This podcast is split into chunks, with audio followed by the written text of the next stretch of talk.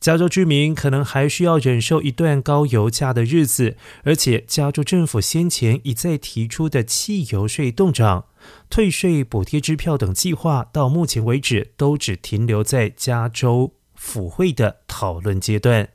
具体何时能够落实，还有待观察。而尽管美国决定动用战略储备，国际原油价格回落，加上中国因为新冠肺炎再次封锁导致需求减少，加州油价可望暂时小幅下跌。但分析师认为，在加州汽油配方特殊、高油价具有粘性。国际情势不明朗等因素之下，大洛杉矶地区油价不大可能短时间内回到每加仑五元以下。